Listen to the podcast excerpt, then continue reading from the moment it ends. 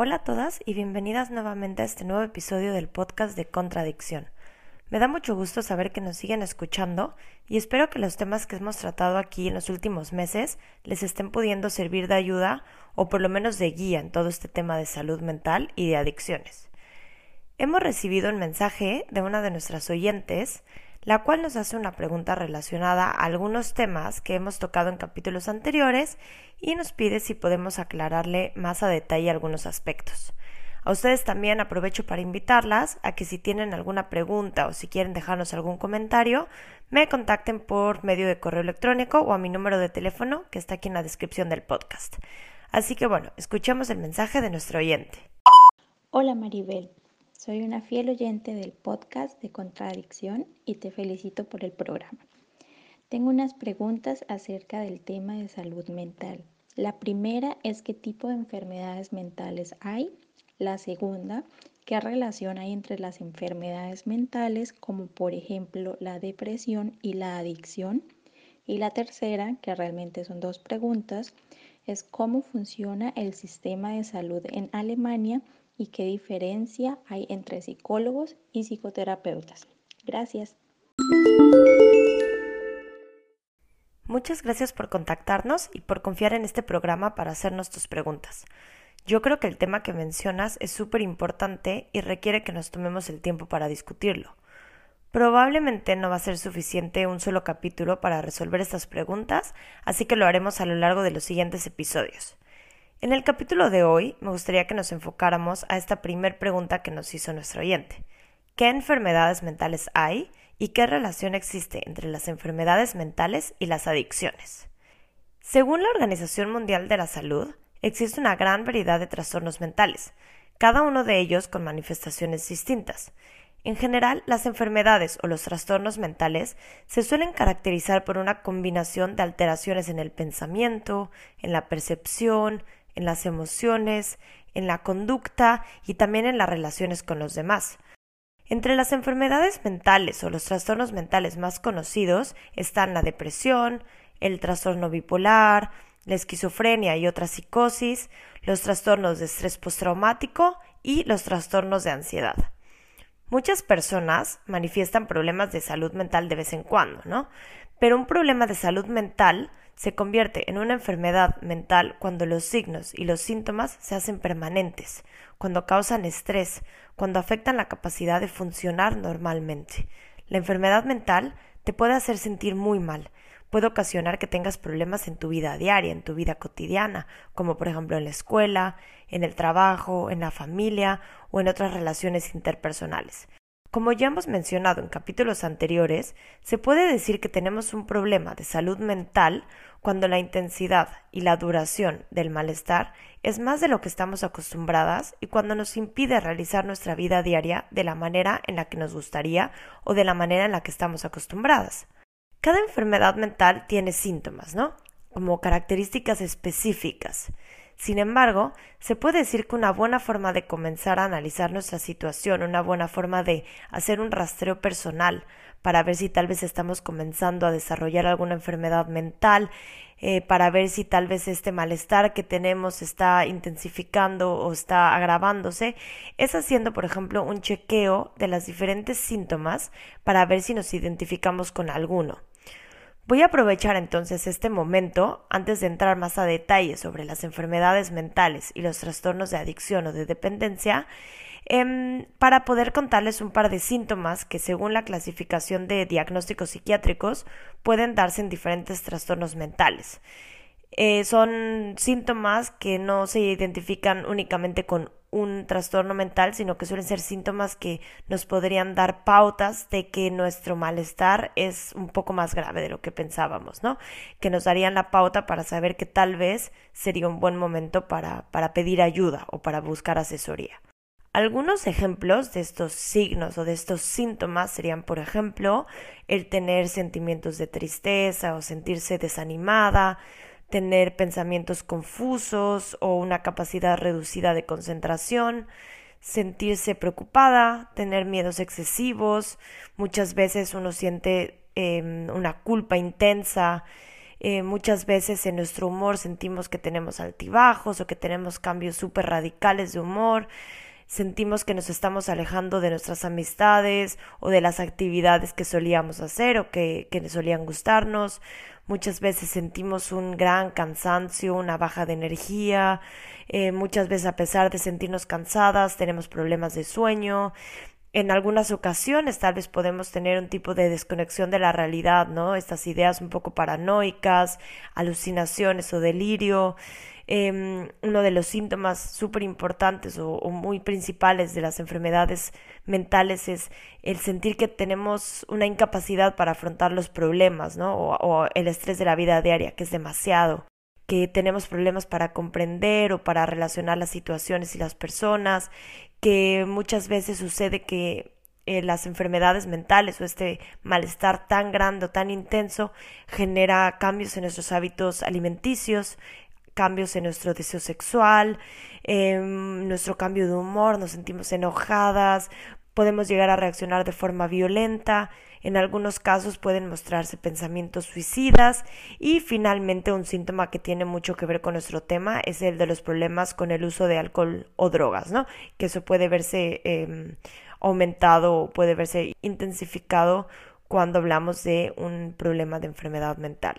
Es importante mencionar que a veces los síntomas de un trastorno de salud mental aparecen como problemas físicos, ¿no? Como un dolor de estómago, un dolor de espalda, dolores de cabeza, algunos otros dolores o molestias inexplicables.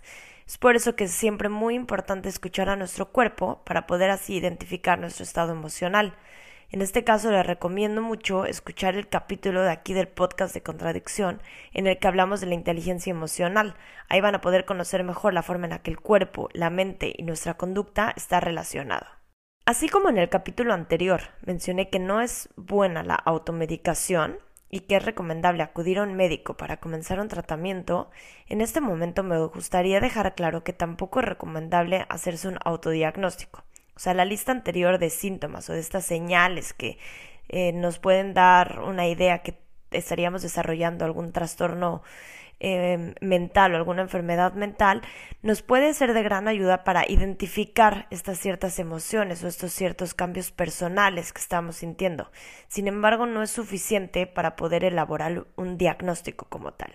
Entonces, en este caso, les recomiendo que si se identificaron con alguno o con algunos de estos síntomas que les mencioné anteriormente, se pongan en contacto o busquen apoyo con su centro de asesoría psicosocial más cercano, con su médico de cabecera o que se contacten conmigo para que les pueda asesorar sobre las diferentes opciones que existen.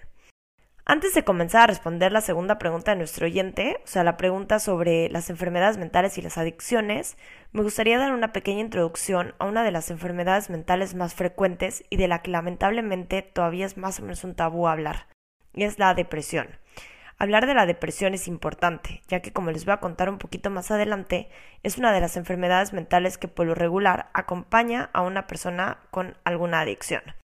La depresión es una enfermedad frecuente en todo, todo, todo el mundo. La Organización Mundial de la Salud calcula que la depresión afecta a más de 300 millones de personas. O sea, muchísimas personas sufren depresión, muchas más de las que probablemente pensaríamos. La depresión es distinta de las variaciones habituales del estado de ánimo, ¿no? Y de las respuestas emocionales que uno tiene ante problemas en la vida cotidiana. La depresión puede convertirse en un problema de salud serio, especialmente cuando dura durante mucho tiempo o cuando tiene una intensidad moderada a grave, ¿no? Y la depresión puede causar gran sufrimiento y alterar actividades laborales, actividades escolares, familiares, relaciones sociales y en el peor de los casos puede llevar al suicidio. Además de algunos de los síntomas que ya les mencioné anteriormente que cubren en general las enfermedades mentales, me gustaría entrar más a detalle sobre los síntomas específicos de la depresión, ¿no? ya que muchas veces se tiene la idea de que las personas que padecen una depresión se la pasan todo el día llorando, están en la cama, etc., cuando realmente la enfermedad es bastante más compleja que eso. La depresión es un trastorno mental frecuente que se caracteriza principalmente por la presencia de tristeza, de pérdida de interés o de placer en las actividades o en las cosas que uno hace. Hay muchos sentimientos de culpa, hay una autoestima baja, eh, hay muy poca confianza en uno mismo, ¿no? hay trastornos de sueño, dificultad para quedarse dormido, dificultad para poder dormir durante la noche, eh, lo que genera que durante el día estemos cansadas o nos quedemos dormidas. Hay también trastornos en el apetito, se come mucho, se come poco, se sube de peso, se baja de peso, se altera, ¿no? Hay sensación de, cansancio constante, constante, y eso genera muchas veces pues que tengamos una falta de concentración. Digamos que esas son como las características principales que podrían definir una depresión. La depresión puede llegarse a ser crónica o recurrente y puede llegar a dificultar el desempeño que uno tiene en sus actividades como el trabajo o la escuela o en la vida, ¿no? Desde el momento en el que uno tiene que tomar decisiones, ¿no? Todo eso se puede ver afectado. En su forma más grave puede llegar a conducir al suicidio. El suicidio, ya se los dije antes, puede ser un síntoma de muchas enfermedades mentales. Sin embargo, en la depresión el tener pensamientos suicidas o el tener, estar en un momento en el que se planea un acto suicida es uno de los síntomas más importantes que no se debería dejar de un lado, ¿no? La depresión se puede dividir como en varios niveles, en un nivel más leve, en un nivel moderado y en un nivel más grave. Si es leve, se puede llegar a tratar sin necesidad de recurrir a medicamentos. Se puede trabajar mucho más con actividades diarias, con cambios en los pensamientos, con relacionándose más con amigos, saliendo a la calle, etc. Pero cuando ya tiene un carácter moderado o grave, se puede llegar a necesitar medicamentos o algún otro tipo de tratamiento más profesional como psicoterapéutico o psiquiátrico. Dependiendo del número y de la intensidad de los síntomas, los episodios em, depresivos, como les dije, pueden clasificarse en leves, moderados o graves. Las personas con episodios depresivos leves pues van a tener dificultad para seguir sus actividades laborales o sociales, eh, pero no las van a suspender completamente, ¿no? Este es uno de los factores más importantes para diferenciar entre los diferentes niveles de la depresión. En cambio, durante un episodio depresivo grave es muy poco probable que la persona que lo padece pueda mantener sus actividades sociales, laborales o domésticas de una forma normal. Normalmente se, se llegan a ver bastantes limitaciones, bastantes cambios en la forma en la que lo, la persona podía realizar esas actividades antes y la manera en la que las hace ahora. ¿De dónde viene la depresión? ¿Por qué alguien desarrollaría una depresión? ¿no? ¿Cómo, ¿Cómo es que uno uno desarrolla una depresión. La depresión es el resultado de interacciones complejas entre diferentes factores, entre factores sociales, psicológicos y biológicos. Quienes han pasado, por ejemplo, por circunstancias vitales adversas como eh, estar desempleado, la muerte de alguna persona cercana, familiar, amigo, pareja, eh, tal vez traumatismo psicológico, como en el caso pues que trabajamos en este podcast, eh, ciertos procesos migratorios pueden ser complicados, eh, ya lo hablamos en el capítulo del síndrome de aculturación, muchas veces todo este tipo de circunstancias pueden generar que una persona tenga más probabilidades de sufrir una depresión. Y a su vez, la depresión puede generar más estrés y más disfunción y empeorar así la situación vital de la persona afectada y por consiguiente pues la propia depresión. Es como si fuera un círculo vicioso, ¿no? Es aquí entonces en donde podemos entrar un poco al siguiente tema, que es el de las adicciones y las enfermedades mentales, y en este caso preciso al de las adicciones y la depresión, ya que la estuvimos definiendo más a detalle anteriormente. Es importante hablar de la depresión, ya que es una de las enfermedades mentales que más padecen las personas que tienen un consumo riesgoso o dependiente de sustancias. Son dos enfermedades, o sea, la depresión y la adicción son dos enfermedades que van muy de la mano. A veces la adicción es consecuencia de la enfermedad mental, a veces es la causa o a veces simplemente es un acompañante. En este caso hablamos de una comorbilidad. El término comorbilidad se aplica cuando una persona sufre dos o más trastornos o enfermedades que pueden ya sea presentarse al mismo tiempo o uno después del otro. Y la comorbilidad también implica cierta interacción entre las enfermedades, ¿no? Están siempre relacionándose la una con la otra, lo cual puede hacer que ambas empeoren, ¿no? Una puede hacer que la otra empeore y viceversa. Como ya hemos escuchado en capítulos anteriores, la adicción afecta al cerebro de una forma súper importante. Cambia las necesidades, cambia los anhelos normales de las personas y lo suele reemplazar por otras prioridades que están relacionadas con la búsqueda y con el consumo de las drogas, del alcohol o de medicamentos. Esto va a generar que la persona tenga ciertos comportamientos más compulsivos que van a debilitar la capacidad para controlar los impulsos, ¿no? Y que a pesar de las consecuencias negativas, estos comportamientos llegan a ser similares a las características de otros trastornos mentales, ¿no? Los trastornos por consumo de drogas y las enfermedades mentales tienen muchos factores de riesgo similares. Digamos que una enfermedad mental puede predisponer a una persona a adquirir un trastorno por consumo de drogas y viceversa. O sea, muy a menudo están relacionadas. Me gustaría en este caso entonces mencionar tres factores principales que podrían favorecer este tipo de comorbilidad, la comorbilidad entre un trastorno mental y entre una adicción. El primer punto sería que ciertas drogas ilegales pueden causar una adicción en personas que experimentan uno o más síntomas de un problema de salud mental, así como también el consumo de drogas puede modificar el cerebro en formas que hacen que la persona sea mucho más propensa a padecer una enfermedad mental. El segundo factor de riesgo es que los problemas de salud mental a veces conducen al consumo de drogas o de alcohol, ya que algunas personas con problemas de salud mental pueden abusar de estas sustancias y verlas como una forma de automedicación. Si bien algunos fármacos pueden ayudar con los síntomas de la enfermedad mental, a veces también pueden hacer que los síntomas empeoren.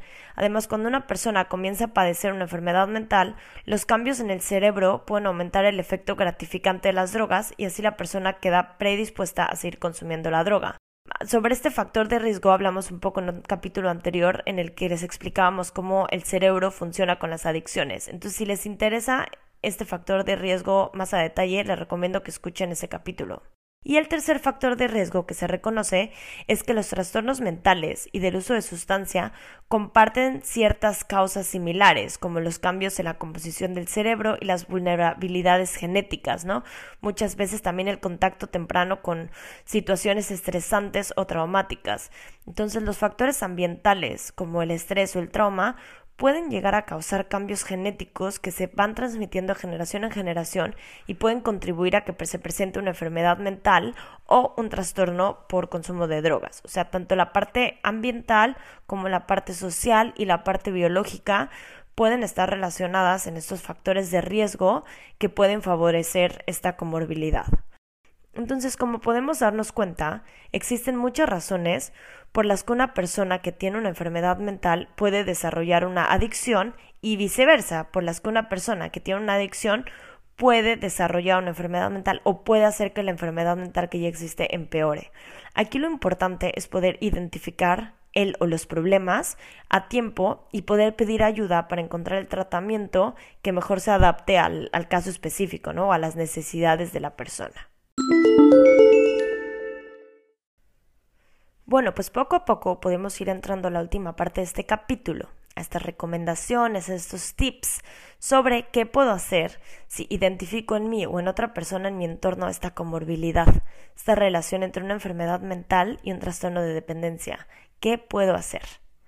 No existe una fórmula que nos ayude a prevenir las enfermedades mentales ni las adicciones. Sin embargo, siempre puede ayudar el tomar medidas para controlar el estrés, para desarrollar una buena inteligencia emocional que te ayude a aumentar tu resistencia y levantar tu autoestima y por supuesto pues el ser conscientes de nuestro estado mental y emocional en todo momento para así poder identificar estas situaciones que nos hacen sentir mal, ¿no? Que nos hacen tener malestares mucho más intensos. Esto nos puede ayudar a controlar estos síntomas y a disminuirlos en una etapa temprana, afectándote así menos en situaciones de tu vida diaria. Entonces me gustaría mencionarles unos cuatro tips o cuatro recomendaciones para cerrar el capítulo del día de hoy. El primero sería que prestes atención a estas señales de advertencia. Trabaja con tu médico de cabecera, con tu centro de atención psicológico, con tu terapeuta con quien tú mejor te entiendas en la identificación de lo que puede desencadenar tus síntomas. Elabora un plan, un plan para saber qué hacer en caso de que los síntomas regresen o se intensifiquen.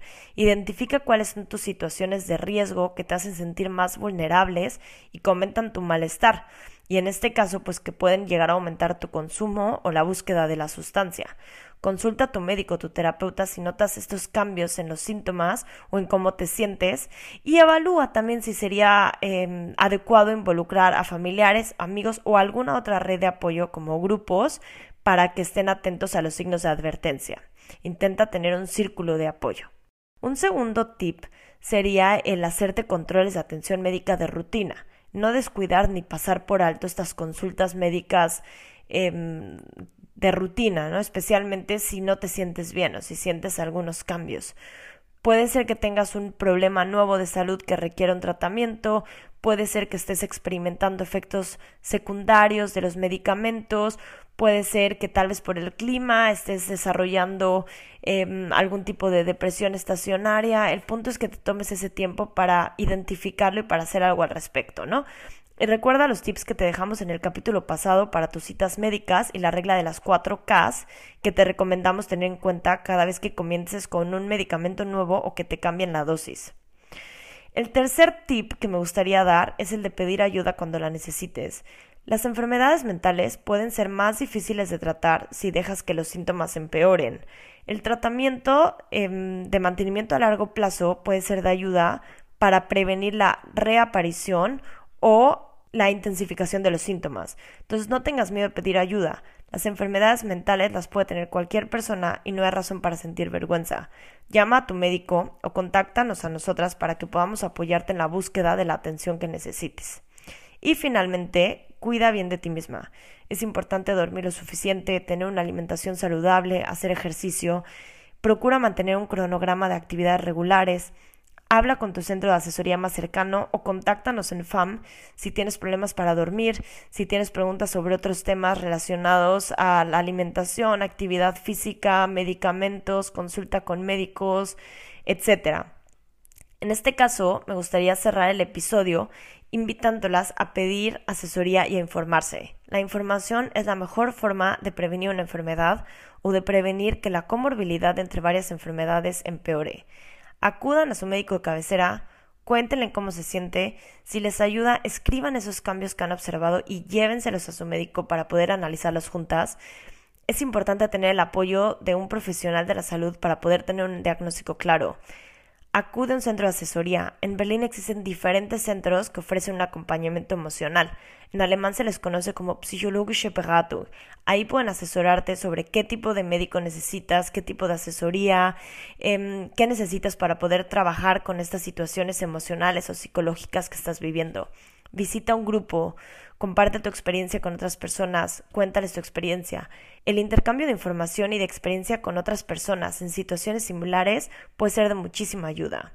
Y finalmente te invito a que te pongas en contacto con el Centro de Asesoría en Adicciones FAM, o sea, conmigo, en donde podemos apoyarte con la búsqueda de médicos, de psiquiatras, de terapeutas que pueden ayudarte a tener un tratamiento integral y con el que te puedas sentir mejor tanto a corto como a largo plazo. Entonces, con esto me despido y las espero en el siguiente episodio de Contradicción, en donde responderemos la segunda pregunta de nuestro oyente y aclararemos más a detalle cómo funciona el sistema de salud mental en Alemania.